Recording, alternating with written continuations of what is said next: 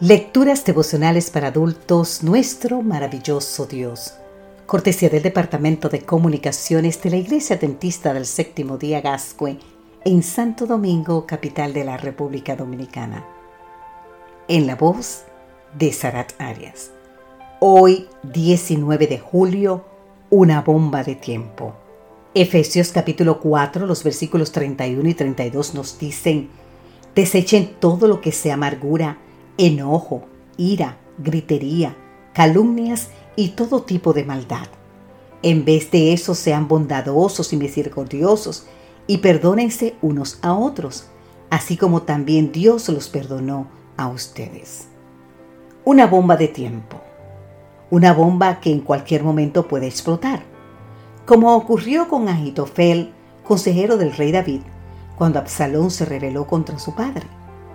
¿Por qué Ahitofel decidió unirse al rebelde Absalón, traicionando así la confianza de David? Ahitofel era padre de Elián, quien a su vez era padre de Betsabé, con quien David cometió adulterio. En otras palabras, Ahitofel era abuelo de Betsabé.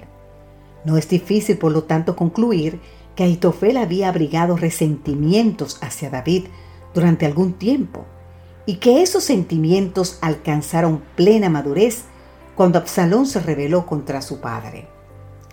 Este deseo de venganza se puso de manifiesto especialmente cuando Aitofel aconsejó a Absalón que cometiera incesto con las concubinas de David. Llégate a las concubinas de tu padre, dijo Aitofel, que él dejó para guardar la casa. Todo el pueblo de Israel oirá que te has hecho aborrecible a tu padre, y así te fortalecerán las manos de todos los que te están contigo. Te invito a leer más en el libro de Segunda de Samuel capítulo 16. Lo peor fue que Absalón siguió su consejo al pie de la letra, pues en aquellos días el consejo que daba Aitofel era como si se consultara la palabra de Dios, tanto cuando aconsejaba a David como a Absalón. Ahora bien, ¿cómo pudo Ahitofel caer tan bajo?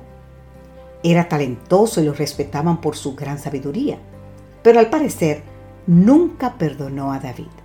Y la amargura acumulada durante años también terminó acabando con él, pues cuando la rebelión de Absalón fracasó, Ahitofel se suicidó. Ahora bien, escucha esta pregunta. Lecciones. Una lección es que de nada nos sirve la mucha sabiduría si Dios no es nuestro mejor consejero. ¿Usted escuchó bien? Yo se lo voy a volver a repetir. De nada nos sirve la mucha sabiduría si Dios no es nuestro mejor consejero. La otra es que, abrigada por mucho tiempo en el corazón, la amargura puede convertirse en una bomba de tiempo. Pero hay buenas noticias. La buena noticia es que tal como lo afirma nuestro versículo para hoy, ahora mismo con el poder de Dios podemos desactivar esa bomba. Y te preguntas, ¿cómo? Perdónense unos a otros, así como también Dios los perdonó a ustedes en Cristo.